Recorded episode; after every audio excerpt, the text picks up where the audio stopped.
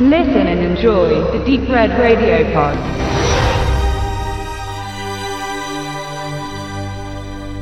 Kyoto 1840. In einem Haus spielt sich eine Tragödie ab, die noch 100 Jahre später Einfluss auf seine Bewohner haben soll.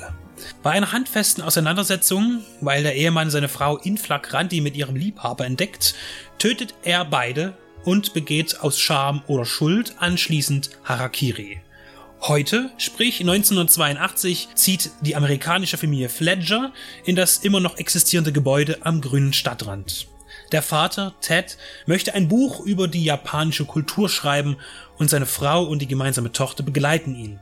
Sofort nach dem ersten Betreten der neuen Wohnung fangen die verbliebenen drei Geister an, den dreien das Leben schwer zu machen.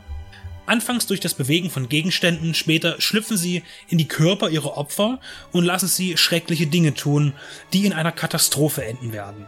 Das Haus der Verdammten ist ein Sammelbecken der Legenden.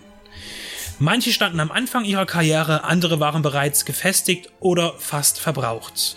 Regisseur Kevin Connor begann gerade seine Arbeit für die große Leinwand. Fantasy-Klassiker wie Cabrona, das vergessene Land samt Fortsetzung, Tauchfahrt des Schreckens oder der sechste Kontinent. In all den erwähnten Juwelen war Doug McClure sein Star vor der Kamera. In The House Where Evil Dwells, so der Originaltitel von Haus der Verdammten, mimt er den Hausfreund der Fletchers. Nach einer ausgeprägten und erfolgreichen Westernphase fand er im B-Movie mit Pappsauriern und Unterseemonstern eine neue Heimat.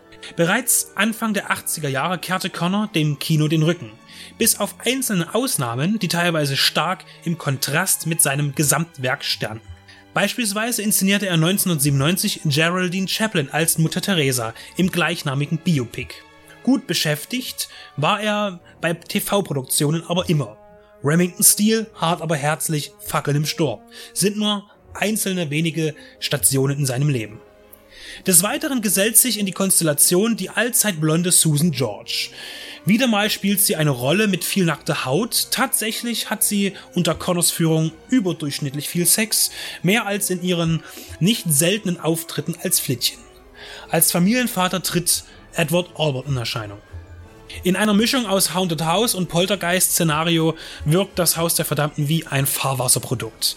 Dieser Eindruck bleibt, auch wenn Tobe Hoopers Poltergeist einen halben Monat später in die Kinos kam. Für Connor war es eine Neuausrichtung, denn von seinem eher abenteuergeprägten Werken unterschied sich dieser Horrorstreifen immens.